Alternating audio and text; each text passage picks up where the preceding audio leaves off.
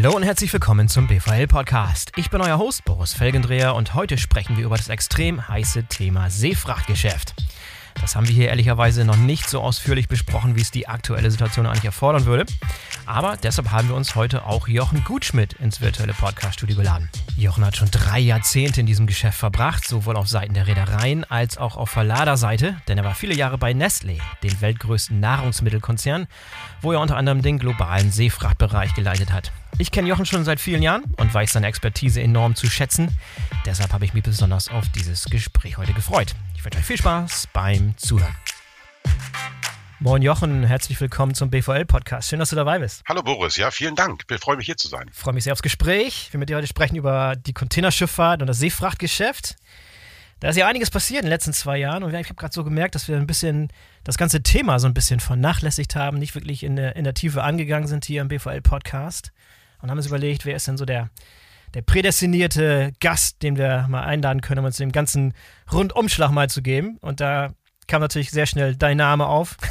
und du wirst uns sicherlich ganz gleich, gleich, erklären, warum ich glaube, dass du der prädestinierte Gast bist. Denn du hast schon einiges im Seefracht- und Containerschifffahrtsgeschäft gemacht und vor allem das Geschäft von verschiedenen Seiten betrachtet. Äh, gib uns mal die Kurzversion sozusagen deiner Vita. ja, also die Kurzversion, ähm, also je nachdem, wie kurz sie denn sein soll, aber ja, in der Industrie über 30 Jahre. Mhm. Äh, etwas über 20 Jahre, ich glaube, es waren 21 äh, äh, bei Maersk. Also gelernt habe ich bei Hapag-Lloyd, da habe ich angefangen, äh, dann im Ausland gewesen kurz, dann zu Maersk 20 Jahre. äh, überall in Europa, Asien, Mittlerer Osten.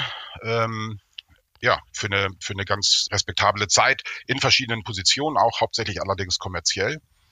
Äh, und dann ähm, äh, knapp zehn Jahre bei Nestle, da war ich für die globale Schifffahrt sozusagen oder den globalen Transport äh, äh, zuständig, mhm. von der Seite des Einkaufs her und dann hinterher von der Seite auch der Prozesse der, des Managements äh, dieser ganzen Volumen. Das waren ungefähr eine halbe Million TEU ja. äh, pro Jahr.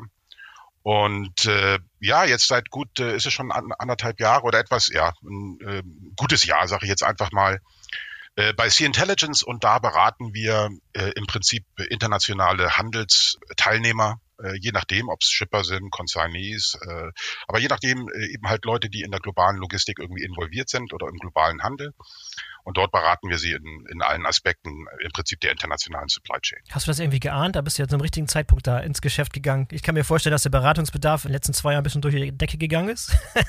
äh, das, das, ist, das, ist, äh, das ist nicht ganz falsch. Allerdings, ähm, es gibt so zwei, ich sag mal zu zwei, äh, zwei Kategorien. Äh, eigen, so die eine Kategorie, die wirklich einfach ganz generell äh, im Prinzip mal über ihre Prozesse sprechen wollen, über ihre Einkaufsstrategie, über ihr Management Model äh, ungeachtet dessen, was die letzten zwei Jahre so abgegangen ist, sage ich jetzt mal, mal so. Mhm. Und dann gibt es die andere Kategorie, die einfach wirklich äh, so ein bisschen orientierungslos sind, ähm, wie sie mit der momentanen Realität, ich will nicht von einer neuen Realität sprechen oder, oder ähnliches, sondern wirklich von einem, mit der momentanen Realität äh, in, in zweierlei Aspekten, das Operationelle, die operationelle Volatilität, als auch die, die ganze kommerzielle Intensität, die momentan so am, am Markt herrscht, die da einfach ja mit externen Leuten sprechen wollen, wie sie sich positionieren, wie sie damit umgehen und, und welch einen Sinn sie aus dieser ganzen, äh, gesamten Konstellation machen. Also diese beiden Kategorien gibt es so. Und in deiner Rolle bei Nestle, da haben wir uns das erste Mal kennengelernt, äh, gesehen, wahrscheinlich irgendwie 2009, 2010, 11, 12, sowas muss das gewesen sein damals. 11, glaube ich, war das, ne? Ja. 11, genau, als ihr Kunde von GT Nexus damals, jetzt Info Nexus wart und da euren Seefracht schon damals recht früh über digitale Tools versucht habt abzuwickeln, ne? den Annual Ocean Tender. Ich ja, ich wollte gerade, ja. ja. abwickeln muss man dann ein bisschen ins Detail gehen oder man muss differenzieren, was abwickeln bedeutet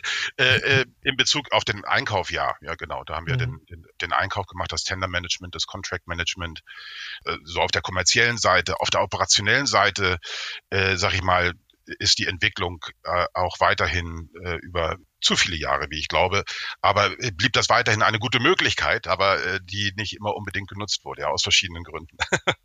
Ja, ja, und was es heute heutzutage für verschiedene Tools gibt, was sich da so weiterentwickelt hat, da können wir sicherlich auch noch im Detail drauf eingehen. Aber der Grundgedanke des Gesprächs heute ist, nicht nochmal wieder Revue passieren zu lassen, was in den letzten zwei Jahren war. Da können wir mal im Schnellflug einmal ganz kurz durchgehen, um die Leute abzuholen und auf einen Nenner zu bringen, denn ich glaube, in den letzten zwei Jahren wurde noch nie so viel über Lieferketten und Seefrachtgeschäft gesprochen und berichtet wie in den letzten zwei Jahren. Das heißt, einiges äh, wurde da schon gesagt. Ich will eher so ein bisschen mit dir auf die, auf die grundlegenden, längerfristigen Veränderungen eingehen, die, die du siehst, auf die sich die Branche jetzt einstellen muss. Ja. Aber ah, vielleicht nochmal so ein bisschen ganz kurz Revue passieren lassen. Klar, wir haben es gerade schon gesagt, jeder weiß, 2020 und 2021 war so ein bisschen Ausnahmejahre für globale Transportketten und Lieferketten, keine Frage. Und die Containerschifffahrt, über die wir heute sprechen wollen, war ein bisschen so mittendrin im Chaos. Irgendwie so mitten, mittendrin als Dreh- und Angelpunkt sozusagen. 2020 eingefangen mit dem Pandemiebeginn, dann war Lockdowns, dann war die Häfenschließung, Fabriken haben zugemacht und dann gab es diese prominente Verschiebung der Nachfrage von Dienstleistungen auf physische Produkte, was keiner vorhergesehen hatte und dies und das. So, dann dachten wir 2021, jetzt kommt wieder ein bisschen Normalität und dann geht das Ganze wieder von vorne los und auf eine andere Art und Weise. Ich glaube, Evergiven war auch im, im März, ne? März 2021. Ja. Hafenschließung in China, Staus an der Westküste, Explosion der Seefrachtraten nichts mit der Pandemie zu tun. Ne? Was, genau, aber das war halt vieles. Das kann ja jederzeit passieren. Ja. Genau, diese, diese Evergiven-Sache war mehr so von der Kategorie, ja, das passiert einmal im Jahr, irgendwie ein kleines Erdbeben hier oder ein mhm. Port, Port Strike da. Ja. Im, Im, normalen Jahr wäre das nicht wirklich zu Buche geschlagen oder wäre nicht wirklich aufgefallen, nee. aber in so einem Jahr hat das Ganze wahrscheinlich nochmal extra, extra verschärft. So, jetzt sind wir Anfang 2022, Omikron. Keiner weiß, wie es jetzt weitergeht. Also Welcome back to the future. Ja, von Entspannung ist, ist nicht wirklich die Rede. Aber in der Tat stellt sich jetzt natürlich die Frage, was siehst du jetzt schon nach diesen zwei Jahren, jetzt auch ins dritte Jahr reingehend?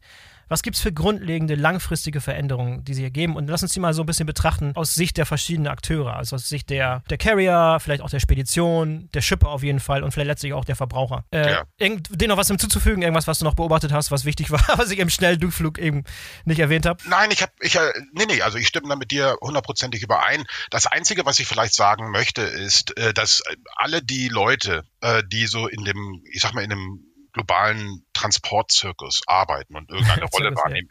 E egal in welcher Funktion, ob nur als Räder, Spediteur, Verlader, es ist eigentlich egal. Aber alle diese Leute, die, die meistens äh, immer sehr engagiert in diesem Bereich äh, tätig sind, die sind ja nicht sehr häufig sichtbar und sie werden auch nicht sehr häufig gehört. Äh, ob das nun äh, in der Öffentlichkeit ist oder ob das in deren eigenen Unternehmen vielfach auch ist, muss man einfach so sagen. Ja, sehr häufig. Mhm. Auch in sehr großen Unternehmen spielt die internationale, die globale Logistik oder der globale Transport eigentlich meistens eine sehr untergeordnete Rolle im Hintergrund. Und äh, ich muss ganz ehrlich sagen, you know, uh, for all the bad or the wrong reasons, wie man so schön sagt auf Englisch. Aber wenn die Pandemie oder die letzten zwei Jahre eines äh, eine positive Sache äh, gezeigt hat oder gebracht hat, dann ist, dass diese gesamte Thematik Global Supply Chain äh, Global Transport, Containerschifffahrt, Schifffahrt allgemein äh, immer mal wieder auf die, ja, auf die erste Seite gekommen ist. Mhm. Und äh, dass die Bevölkerung ja viel mehr Awareness hat, tut mir leid, ich weiß jetzt das deutsche Wort gerade nicht. Bewusstsein äh, oder, ja. Mhm. Das, ja, viel ein größeres Bewusstsein eben halt da ist, wie wichtig und wie signifikant dieses globale Geschäft ist. Und das finde ich positiv. Und ich finde es auch positiv, dass überall, äh, bei allen äh, Jahresberichten, die ich von großen Firmen gelesen habe, nicht ein Jahresbericht äh, nimmt keinen Bezug auf äh, auf globale Logistik als Erklärung dafür, dass äh, die Geschäftsergebnisse äh, in dieser Epoche, in dieser Zeit anders aussehen, als sie vorher ausgesehen haben. Ja, also ergo hohe Kosten, Disruption oder Disruption, äh, also auch in einem negativen Kontext natürlich, aber auch da ist es überall da und äh, wie sagt man so schön auf Englisch, it has reached the boardroom, ja. Und ich glaube, das ja. tut dieser Industrie und diesem gesamten Ökosystem der Menschen, die da arbeiten, die Beachtung, die sie finden, die Fokussierung, die Unternehmen auf diese Bereiche haben, das tut dieser gesamten, diesem gesamten Ökosystem ganz gut. ja, glaubst du, dass das so, ein, ja, so eine Art Strohfeuer ist und eine kleine, kurze Aufmerksamkeit und dann geht alles wieder zurück zu vor Pandemic-Zeiten und, und, die, die Story, Logistik und Global Supply Chain verschwindet wieder in der Kiste und verliert wieder den Stellenwert? Ja, man soll natürlich wirklich vorsichtig mit, mit Vorhersagen sagen, ja. weil ich, ich kenne auch nicht so viele Leute, die die Zukunft vorhersagen können. Aber ich will mal so sagen, ich will es nicht hoffen. Ich hoffe, dass so ein Grundbewusstsein eben halt äh, da ist und zwar nicht nur äh, aus Gründen, weil, weil überall die Budgets durch die Decke gegangen sind und Leute zwei bis dreimal so viel haben ausgeben müssen, wie sie das vielleicht äh, geplant hatten. Das wäre, das wäre, das wäre schade, wenn es nur aus diesen Gründen ist, sondern ja. Äh, ich hoffe, dass, dass dieses Bewusstsein äh, da bleibt, äh, aus genau dem Grund, warum äh, ich auch mit einer Passion jetzt schon seit über drei Dekaden in diesem, in dieser Umgebung arbeite, weil es eben halt ein, ein, ein ganz wichtiger Bestandteil äh, unseres Lebens ist, auch als Konsument, ja. Äh, denn ich, weiß jetzt nicht die Zahlen, aber ich würde mal denken, dass die vielleicht die Hälfte aller Produkte, die man so in einem in, in einem Kaufhaus sieht, in einem Department Store, die waren die waren mal in einem Container oder vielleicht sogar noch mehr. Ja. Und äh, ja, also ja, ich glaube, die Zahl ist 90 Prozent. Da gibt es 90 Prozent, ja. Da gibt es ein prominentes Buch, das heißt 90% of everything. das heißt, ja, alles, 90 Prozent, alles, was du um dich herum siehst, hat irgendwann mal irgendwie das Innere von einem Seefrachtcontainer gesehen. Ja. Ja, nee, also das finde ich, das sind eben, das sind so die positiven äh, Aspekte dieser gesamten Geschichte, auch wenn es für die falschen, äh, äh aus, aus den, ja, äh, nicht falschen Gründen, aber unschönen Gründen, sage ich jetzt einfach mal so ist.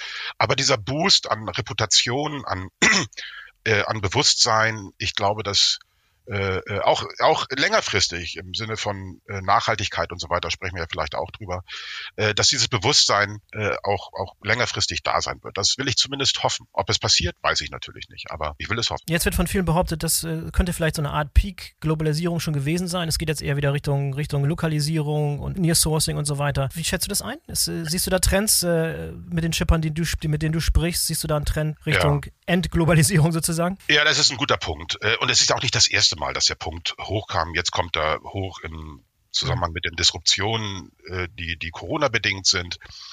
Äh, vorher kam es hoch durch die, die Wirtschaftspolitik der, der, der amerikanischen Regierung unter Präsident Trump. auch da war das Thema hoch. Ich weiß nicht, was es in Europa das letzte Mal getriggert hat, dass, dass die Thematik vielleicht auch mal wieder in den Medien war äh, war.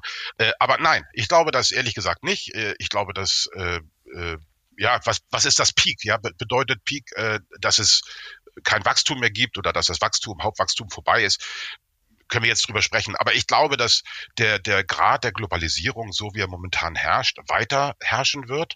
Äh, zumindest mittelfristig, ich sage jetzt mal so zehn Jahre oder irgendwie was. Ähm, weil es einfach viel zu, zu kompliziert, komplex, teuer äh, und risikoreich ist. Äh, wirklich signifikante Supply Chain Bereiche, also im Bereich Sourcing, das ist ja auch eine Inbound Logistics, die du für die, für die meisten Produkte brauchst, äh, und dann die Outbound Geschichte äh, und natürlich die, die gesamte äh, Herstellung an sich, äh, das, das, das, das äh, bewegst du nicht mal ganz kurz äh, über tausende von Kilometern und dann sagt ja so, okay, jetzt mache ich das mal woanders. Das ist so einfach nicht. Es gibt Industrien, beispielsweise die Te äh, Textilindustrie oder die Bekleidungsindustrie, also auch Schuhe und so weiter. Äh, äh, die sind etwas flexibler, aber im Bereich Technik äh, oder ähnliches, äh, da sehe ich solche, solche Trends eigentlich, äh, also Trends, nicht. Ja. Sehe ich Firmen, ja. die darüber laut nachdenken, die ja. verschiedene Werke auf der Welt haben und sagen, hey, könnten wir diese Werke anders auslasten? Ja, äh, aber ich sehe keine Trends, ich sehe auch keine Strategien. Ich, ich, ich bekomme höchstens mal mit, dass darüber etwas lauter nachgedacht wird, sage ich jetzt einfach mal so. Ja, okay. Lass uns jetzt mal einsteigen in die verschiedenen Akteure des Seefrachtgeschäfts, um mal ja.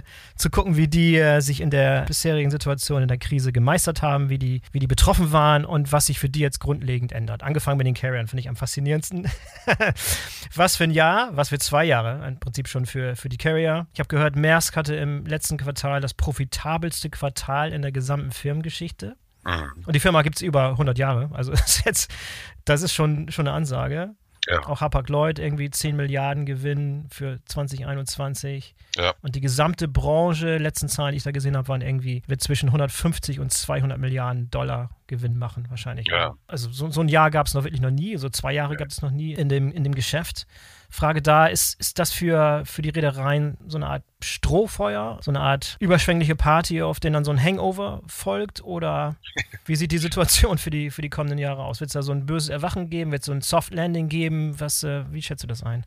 Ja, das ist eine gute Frage. Auch da natürlich, äh, wie gesagt, man soll sehr vorsichtig sein, äh, damit die, die Zukunft vorherzusagen. Aber ich glaube, wenn man einfach versucht, so ein bisschen logisch zu denken äh, und vielleicht äh, versuchen wirklich sehr realistische äh, Zukunfts, ähm, ähm, wie soll ich sagen, Dynamiken äh, mal so zu durchdenken, dann äh, glaube ich, wäre es eher oder geht es so in Richtung Soft Landing, obwohl man da ja auch äh, diskutieren kann, was bedeutet das eigentlich, ja.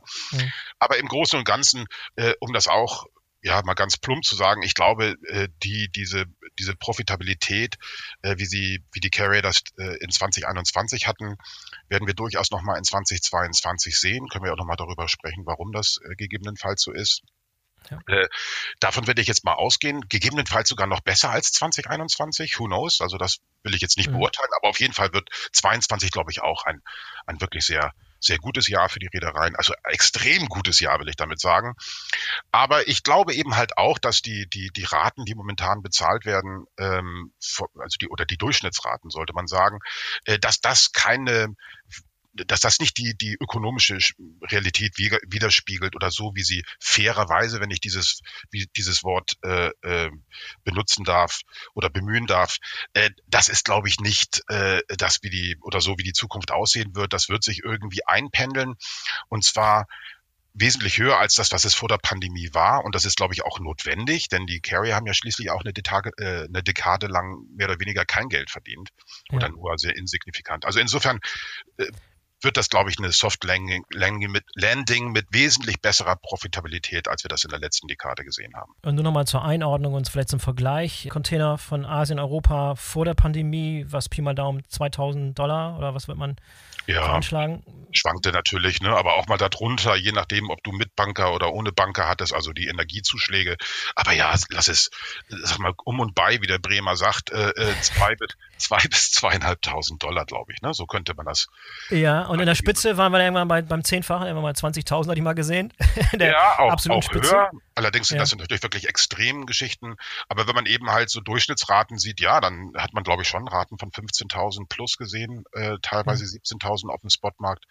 Ähm, ja, und das ist natürlich, das ist äh, das ist äh, ja, das ist eben halt eine Widerspiegelung von von wirklich extremen Situationen und und entbehrt jeglicher ähm, äh, in, in, das hat, hat nichts mit normalen Markt, äh, äh mit einer normalen Marktsituation zu tun, ja. Und, mhm. und die mhm. Profitabilität auch nicht. Ich, ich will nicht den Reedereien vorschreiben oder, oder limitieren, wie viel, wie viel Gewinn sie machen dürfen oder wie viel Marge an einem Transport, aber ich glaube, jeder wird äh, zugeben, dass ähm, ja, dass es, dass es da ein bisschen zu Verwerfung kommt, was das anbelangt. Es ist halt keine, es ist keine Normalität, die her herrscht am Markt. Ja. Der klassische Kritikpunkt ist der, also die, die Kritiker sagen, äh, ja, das äh, haben die, haben die Reedereien entsprechend ausgenutzt und haben von der, von der Situation profitiert und haben Price Gouging gemacht für eine Zeit lang, solange es geht. Ja, ja, Price Gouging, ja, da, da gibt's ich weiß, da, solche, solche Anschuldigungen sind rumgegangen. Allerdings äh, wie gesagt, wir müssen das alles mal mit dem Hintergrund sehen, dass, äh, dass, die, dass diese Industrie über eine Dekade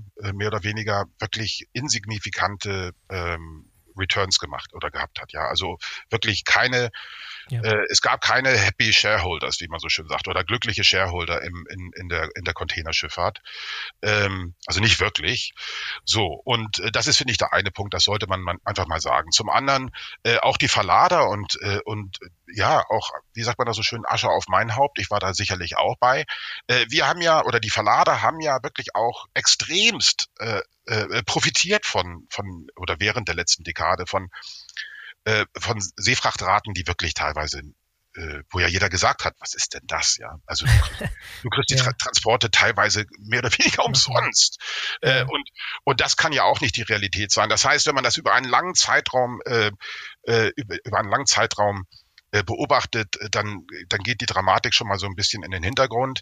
Ähm, aber das kam eben halt sehr intensiv in einer sehr kurzen Zeit und da ist natürlich die, äh, ist, ist der, ist der, die, die, der Pain Level, ja, also der, die, die Schmerzen sind da natürlich extrem, weil es extreme Situationen sind und weil natürlich Leute immer noch weiter kalkuliert haben mit diesen extrem niedrigen Seefrachtraten. So und die Zeiten sind vorbei und meiner Ansicht nach auch äh, bis auf ab, ja, unabsehbare Zeit. Ähm, bis auf weiteres sind ja. solche Raten, wie wir sie vor der Pandemie gesehen haben, vorbei. Ja, hat sich denn das Machtgefüge auch so ein bisschen geändert? Also ich meine, die weitere Sache, die stattgefunden hat, ist eine, eine Konsolidierung oder eine Zusammengruppierung. Es, einige Reedereien sind pleite gegangen, wurden aufgekauft, es sind immer weniger Reedereien, es gibt die großen Allianzen.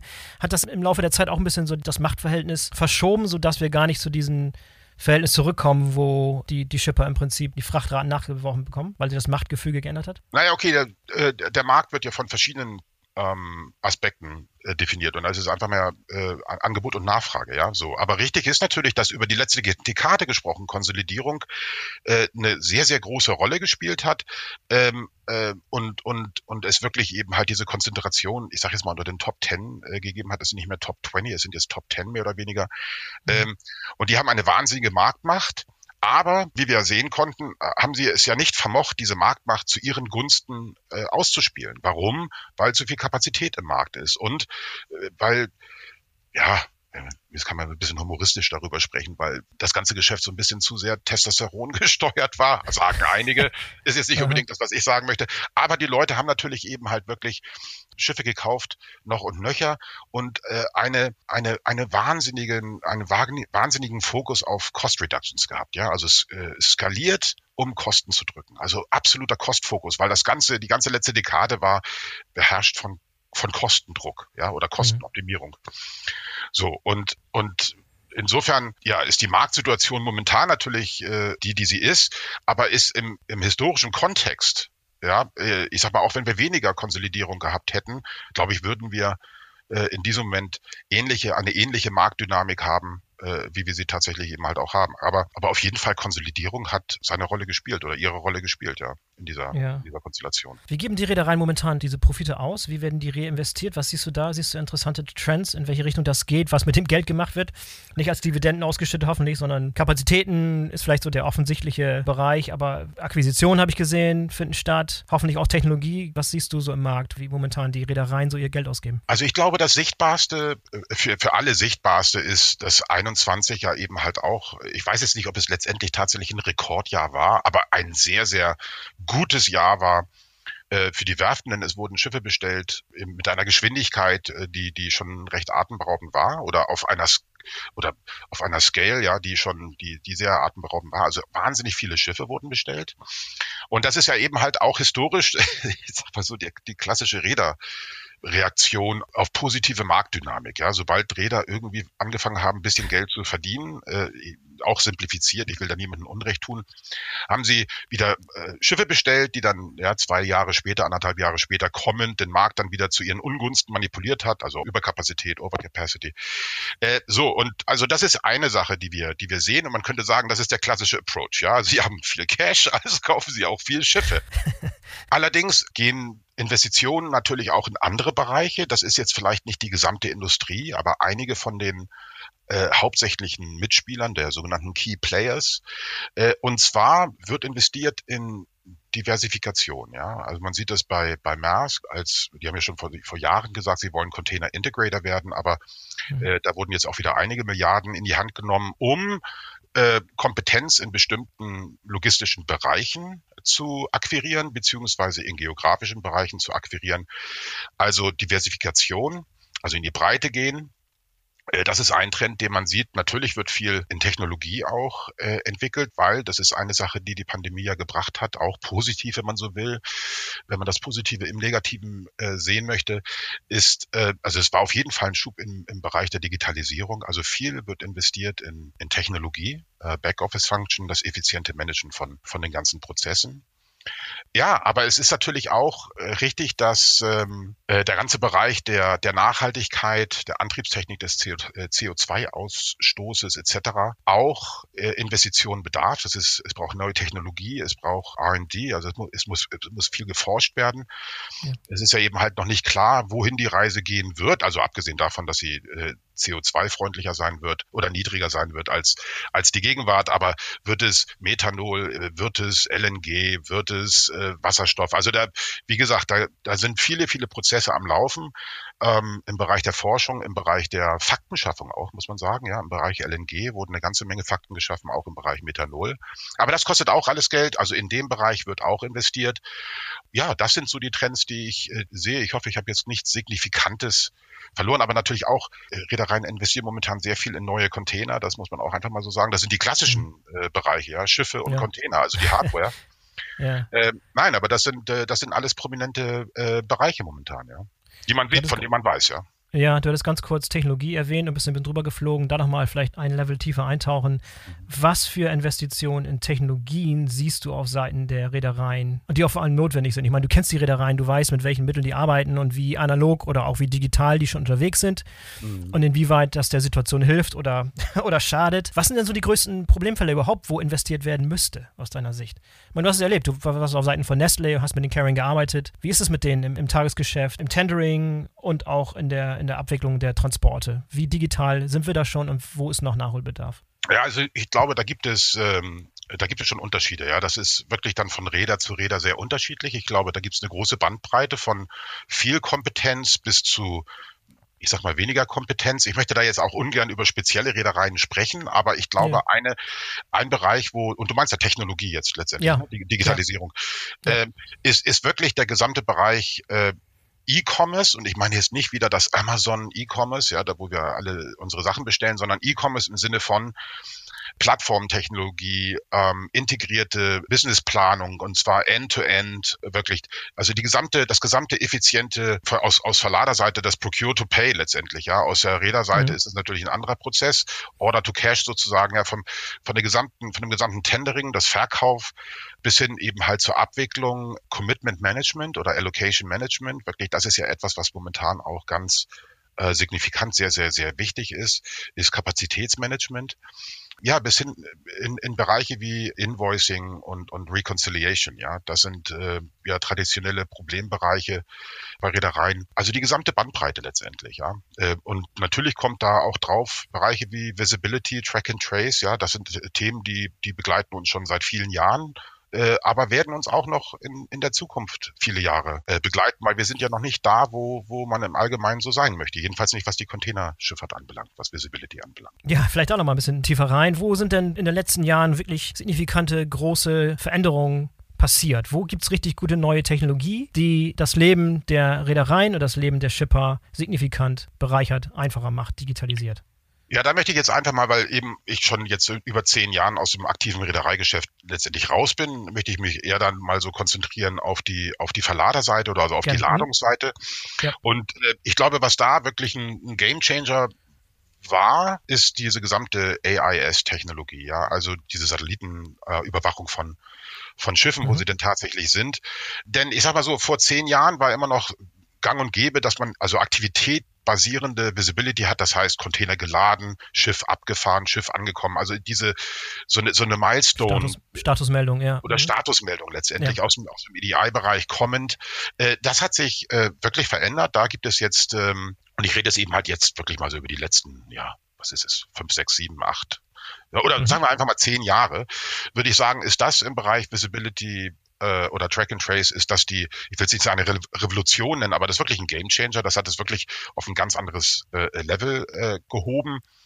Ich glaube, mit gewissen Einschränkungen, je nachdem, wo es ist, äh, ist, allerdings der, der, ist allerdings der gesamte landseitige Bereich, äh, bleibt meines Erachtens immer noch eine Herausforderung, weil es eben halt so komplex ist mit äh, multimodalen Prozessen, die da ablaufen. Das ist immer noch eine Herausforderung, sage ich jetzt mal so. Ja, also wenn man das mal vergleicht mit der, der Lkw-Logistik oder der, der Road-Logistik, der Distributionslogistik, da gibt es ja wirklich hervorragende Technologien, hervorragende Visibility, wirklich end-to-end. -End. Und das ist, äh, das bleibt in der Containerschifffahrt meines Erachtens immer noch eine Herausforderung. Aber daran wird ja gearbeitet und deshalb eben halt auch ursprünglich von deinem Thema kommt, wo geht denn eigentlich die ganze, das mhm. ganze Geld hin? Ich glaube wirklich ein Bereich äh, definitiv geht in diesen Bereich, ja, nach wie vor die Visibility, ja, also das Thema, was wir schon seit längerer Zeit haben. Ja, und diese Visibilität erstreckt sich, du hast, hast gerade Schiffe erwähnt, aber erstreckt sich auch über Container-Visibilität noch. Wahrscheinlich Item-Level wirst du nicht haben, weil du musst es in, mit, mit deinen Shipments, Bill of Ladings und so weiter in Verbindung bringen, um das Ganze überhaupt dann ja, nutzbar das, zu machen. Ne? Das sind ja. natürlich dann, das sind Bereiche, die, ja. die obliegen dir natürlich dann selber. Ähm, okay, aber auch da gibt es natürlich mit, mit CMA, wir hatten ja über die Diversifikation gesprochen, es ist ja nicht nur Maersk, ich hatte über Maersk gesprochen, aber es ist ja auch CMA, es sind ja auch andere Reedereien, die, die in die Breite gehen. Äh, und es ist ja auch interessanterweise, obwohl auch wieder ein anderes Thema, ähm, dass äh, Terminal-Provider wiederum Reedereien kaufen, ja, äh, also zumindest regionale Reedereien. Wenn man mal sieht, äh, ähm, Dubai Ports kauft, äh, kauft Unifida, ja? war das nicht Unifida? Ja. Also die kaufen viele Und, und umgekehrt, Reedereien, die sich in Hafenterminals einkaufen. Und, und das auch, ja. ja. Und, äh, und Reedereien kaufen Speditionsunternehmen, um die jetzt einfach mal so zu benennen. Also da ist sehr, sehr viel, äh, da ist sehr, sehr viel, viel äh, Bewegung, ja. Aber die, die dort, dort die, die, die, die, der Anspruch eines Verladers, äh, würde ich sagen, äh, ist, ist nicht anders als in der, in der Straßenlogistik, Entschuldigung ist nicht anders in der Straßenlogistik. Du möchtest wirklich eine End-to-End-Visibility haben, ja, mit allen den Perks wie äh, Predictive äh, Analytics, mit mit mit äh, äh Predictive ETAs etc. pp. Äh, und das ist eben halt im, im Containerbereich noch keine noch keine äh, Realität. Also gibt es noch viel Potenzial. Ja, dann lass uns mal ein bisschen über das Verhältnis zwischen Carriern und Shippern sprechen, bevor wir dann ja. über, zu, zu, den Shippern übergehen. Das war ein angespanntes Verhältnis, keine Frage. Wie würdest du es bewerten und äh, was, was würdest du Shippern raten? Gibt es Ratschläge? Es ist ein Riesenthema, Boris. Darüber könnten, alleine darüber könnten wir äh, ja. wahrscheinlich einige Podcasts machen. Aber ja, ich glaube auch, dass, dass, dass, die, dass die Verhältnisse, äh, ich glaube, jetzt beruhigt sich das wieder so ein bisschen, aber äh, ja, dass die schon wirklich sehr angespannt waren. Und äh, da ist auch, äh, wie soll ich sagen, die waren auch, glaube ich, teilweise wirklich sehr kompliziert, ja, weil keiner hat Erfahrung mit, mit dem, was, was wir hier die letzten äh, zwei Jahre durchgemacht haben, beziehungsweise mit dieser Entwicklung, die es gegeben hat. Das war ja auch ein Prozess. Also jetzt haben wir, wenn man, jetzt kann man ja sagen, haben wir schon seit einiger Zeit eine gewisse Stabilität. Ja. Also eine Stabilität, die in, also die instabil ist. Ja. ja. also das, das Chaos sozusagen ist doch, muss man einfach so sagen. Wenn wir das, da haben wir jetzt seit über einem Jahr haben wir jetzt wirklich Chaos und wenn du eine Situation für ein Jahr hast, dann kannst du auch sagen, das ist äh, mehr oder weniger Business as usual. Es ist nicht ideal und es ist nicht so, wie es vorher war, aber wenn du in einer Realität lebst, die länger als ein Jahr vorherrscht, dann kannst du natürlich auch sagen, das ist die zumindest momentane Situation. Du kannst zumindest nicht mehr von einer Krise sprechen, glaube ich. Anyway, auf jeden Fall mhm. ist es vielleicht ein anderes Thema, kann man auch sehen, wie man möchte. Aber Nee, da hat es wirklich sehr, sehr viel Spannung gegeben. Ja, aber weißt du, der Markt hat sich, früher war es ein Buyers Market, jetzt ist es ein Sellers Market. Ja, die Reedereien die kriegen das Grinsen nicht aus dem Gesicht und das ist auch, äh, ja, ist, ist ja so, ja. Äh, andere Industrieunternehmen die würden das nicht anders machen, wenn sie eine, wenn sie eine ähnliche Situation hätten, ja. Also auch, auch das, also wir brauchen jetzt nicht mit der Moral da anfangen, ob das moralisch oder unmoralisch ist, dazu möchte ich mich nicht äußern. Aber beide, Shipper als auch Carrier, haben oder sind dabei, jetzt auch, weil jetzt gerade ja Contract, äh, Contracting Season ist auch, ist im, während ja. des ersten Quartals, äh, sind auch noch ein bisschen dabei. Natürlich wurden auch einige Kalenderdeals gemacht, also im November, Dezember wurden einige Deals gemacht für, 20, äh, für 2022.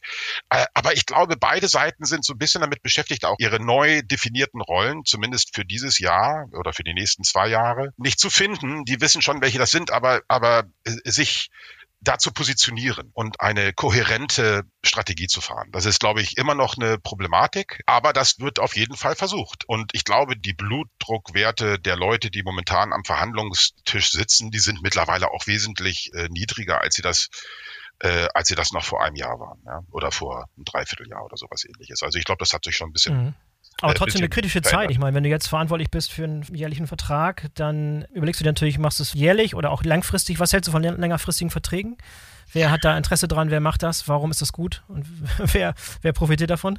Ja, also man kann natürlich sagen, momentan sind, also ich glaube, es kommt immer so, es gibt ja nicht, kein Shipper ist wie der andere, ja. Also jedes mhm. Unternehmen ist irgendwie anders äh, und man muss da auch wirklich ein bisschen segmentieren. Da gibt es nicht eine Wahrheit, die für alle Gültigkeit haben. Aber wenn du ein großer Shipper bist, wirklich also zigtausende von Containern bewegst jedes Jahr, äh, dann hast du in der Regel, äh, wenn es nicht gerade wirklich sehr niederwertige Rohmaterialien sind, äh, dann hast du eine andere Problematik. Aber im Großen und Ganzen wirst du versuchen, sicherzustellen, dass du die Kapazität hast. Das heißt, momentan Kapazität ist King. So. Mhm. Und, mhm. und dann wirst du dich entsprechend positionieren. Wenn es um diese Kapazitätssicherheit zu einem akzeptablen Preis, sage ich jetzt einfach mal, oder darstellbaren Preis, sollte ich vielleicht sagen, wenn es notwendig ist, für dieses Preislevel sich eben halt über ein oder zwei oder drei Jahre zu committen, äh, dann ist das die Realität, die momentan stattfindet. Viele machen das. Das wollen die Carrier auch, gerade mit größeren Kunden. Aber dieses Commitment ist für einige schwieriger als für andere. Äh, auch Reedereien fahren teilweise unterschiedliche Strategien. Einige, die wollen äh, gerne noch weiterhin den, den, den Spotmarkt ausnutzen, sage ich jetzt einfach mal so, die Reedereien. Mhm also weniger, einen kleineren Anteil ihrer Gesamtkapazität auf den Kontraktmarkt schmeißen. Die wollen also ein bisschen äh, einen größeren Teil äh, weiterhin am Spotmarkt äh, belassen.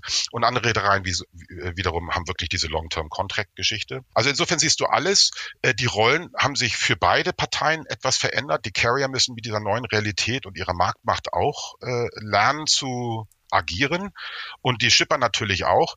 Aber ganz besonders finde ich, sind die Shipper oder die Verlader natürlich exponiert, weil nicht nur die die Rate. Also die Rate ist ja am Ende immer, was es ist, ja. Also es wird mhm. halt verhandelt und das ist das, ich glaube, eine Rate zu definieren letztendlich in dieser Zeit ist wahrscheinlich noch das Einfachste und ich sage das mit allem Respekt. Die großen Probleme oder die großen Herausforderungen momentan sind für Verlader, nicht was du machst, sondern wie du es machst. Also deine Capabilities im Bereich Forecasting. Und da wurden die Zügel wirklich angezogen seitens der Reedereien. Du kannst heutzutage nicht mehr an den Markt gehen als großer Verlader und sagen, pass auf, ich habe 30, 40.000 TU und äh, so, aber das ist jetzt nicht verbindlich.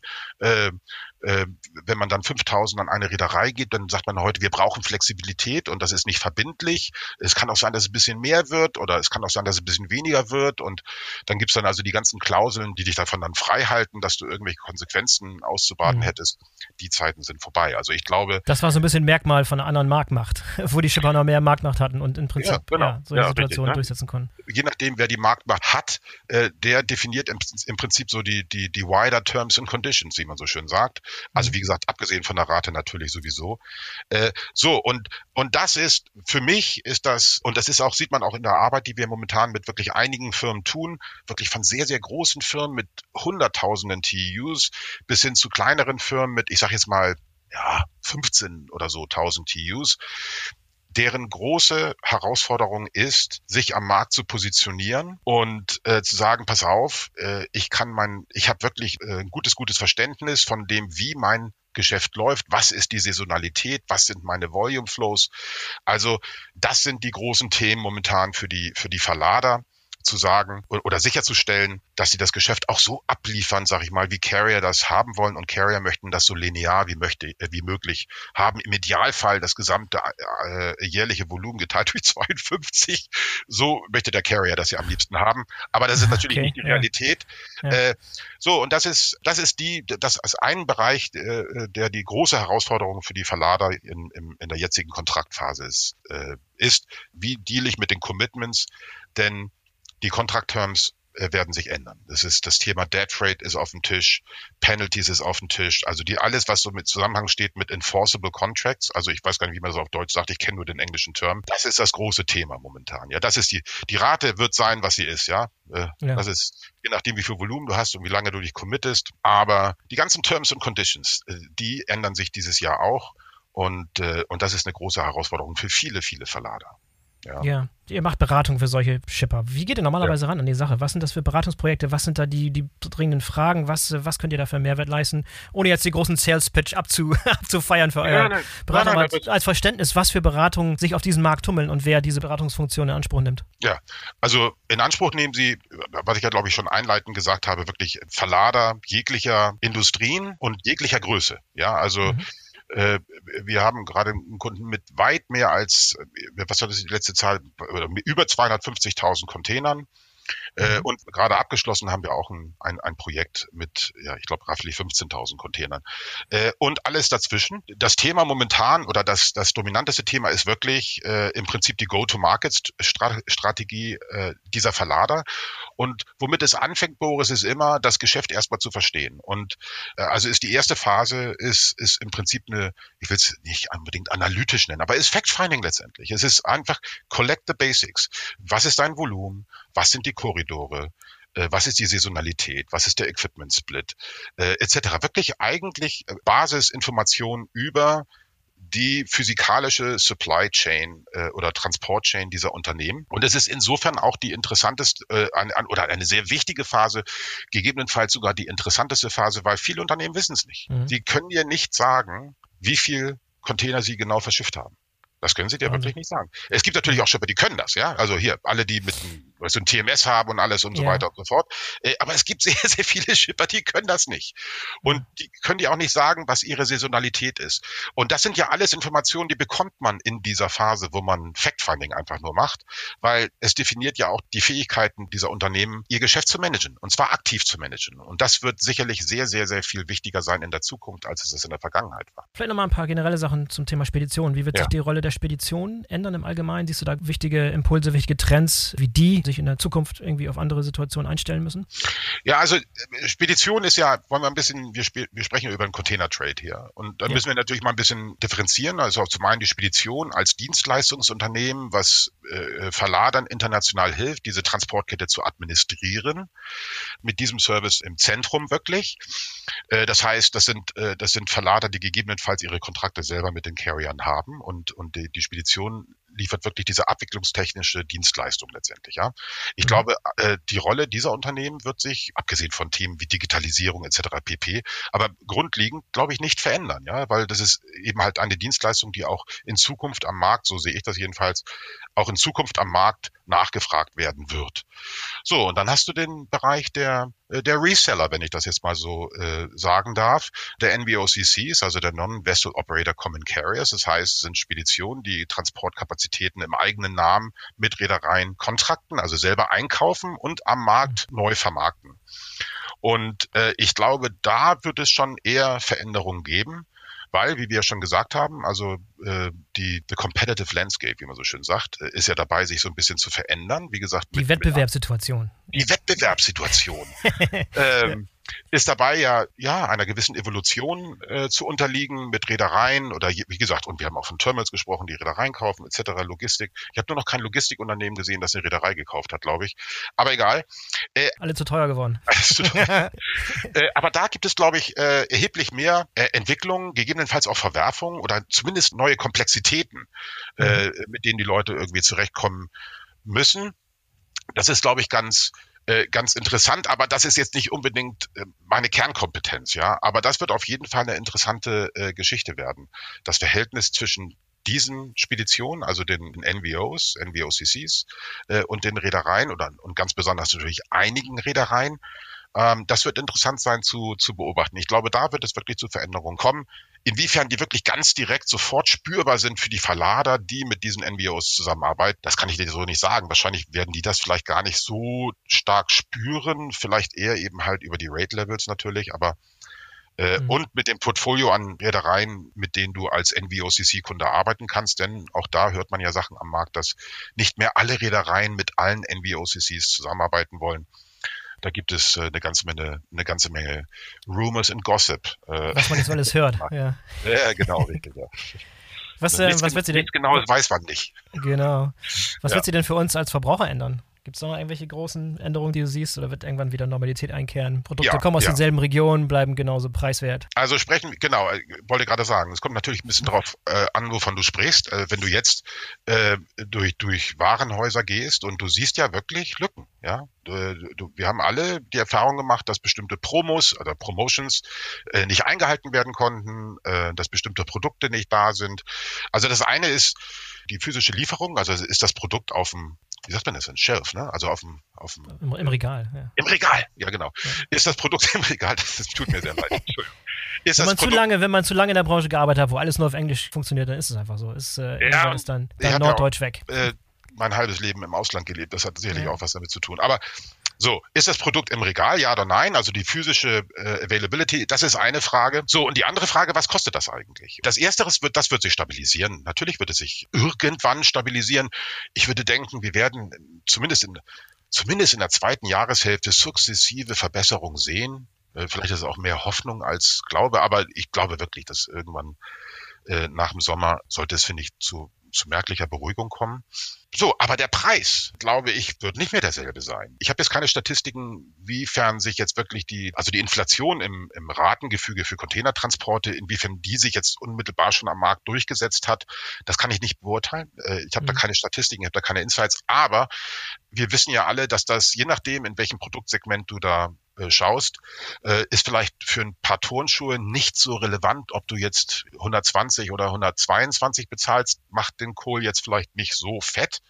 Aber wenn du in anderen Produktsegmenten unterwegs bist, dann können die Preisunterschiede schon einen wesentlich größeren Einfluss haben auf die, auf die Preisgestaltung am Markt. Denke an große Kühlschränke oder Waschmaschinen oder sowas, ja, wo du mhm. Verhältnismäßig wenig Produkte in ein, also verhältnismäßig wenig Produkte in ein äh, Container bekommst, da schlägt das natürlich viel, viel stärker durch. Und zwar sind die Mehrkosten so relevant, dass, glaube ich, die großen Händler oder Hersteller das auch nicht unendlich lange schlucken wollen. Die gucken natürlich auch, was, was passiert mit deren Konkurrenten am Markt. Äh, ganz sicherlich richtig, aber wir reden ja von Steigerungen, von Kostensteigerungen, die so signifikant sind, dass die langfristig nicht absorbiert werden. Also das heißt, da wird bestimmt oder ganz sicher werden da Sachen an die Verbraucher durchgegeben und das wird natürlich eben halt dann auch die, die Inflation beflügeln, wie das eben halt so ist, ja. Es, äh, mhm. äh, es wird nicht mehr und sollte vielleicht auch nicht mehr so billig sein, Sachen, man ein Beispiel zu nennen, von you know, aus Asien nach, nach Europa zu bringen. Es ist vielleicht auch eine, eine prinzipielle Diskussion, die man da führen kann, ja, aber, ähm, aber für einige wird das, wird das existent bedrohend sein, weil einige Produktsegmente sich nicht mehr darstellen lassen, ja, ähm, ja. Mit, mit dieser Kostenstruktur. Aber das wird der Konsument, glaube ich, eben halt merken. Das wird, wird ein Preistrieb, abgesehen, hier, wie gesagt, jetzt von der ganzen operationellen äh, Problematik, aber mehr langfristig wird es eben halt einen preistreibenden Effekt haben. Äh, vielleicht kauft man sich eben halt auch nicht mehr, äh, man kauft sich ja nicht jeden, jedes Jahr oder nicht mal alle zwei Jahre den großen Side-by-Side-Kühlschrank, äh, von denen nur 20 Stück in einen Container passen und dementsprechend 500 Dollar mehr Transportkosten auf, auf auf jeden einzelnen ja. Kühlschrank lasten, ist natürlich ein Extrembeispiel, ja. Und die, da sind ja auch Indikationen, wenn man guckt, was jetzt so im Chartermarkt läuft, ja. Also was müssen die Reedereien bezahlen, wenn sie sich, wenn sie sich Schiffe am Markt holen? Die Preise, das ist ja, das ist äh, zwischen Ownern und Charterern, das ist eine ähnliche Dynamik wie zwischen den Carriern und äh, den Verladern, ja. Denn der Chartermarkt ist ja auch durch die Decke gegangen. Momentan bezahlt man Raten für Container, also um Containerschiffe nicht zu kaufen, sondern zu mieten. Da werden da werden Raten verlangt, die sind unglaublich und Konditionen, die sind unglaublich, die waren noch nie da.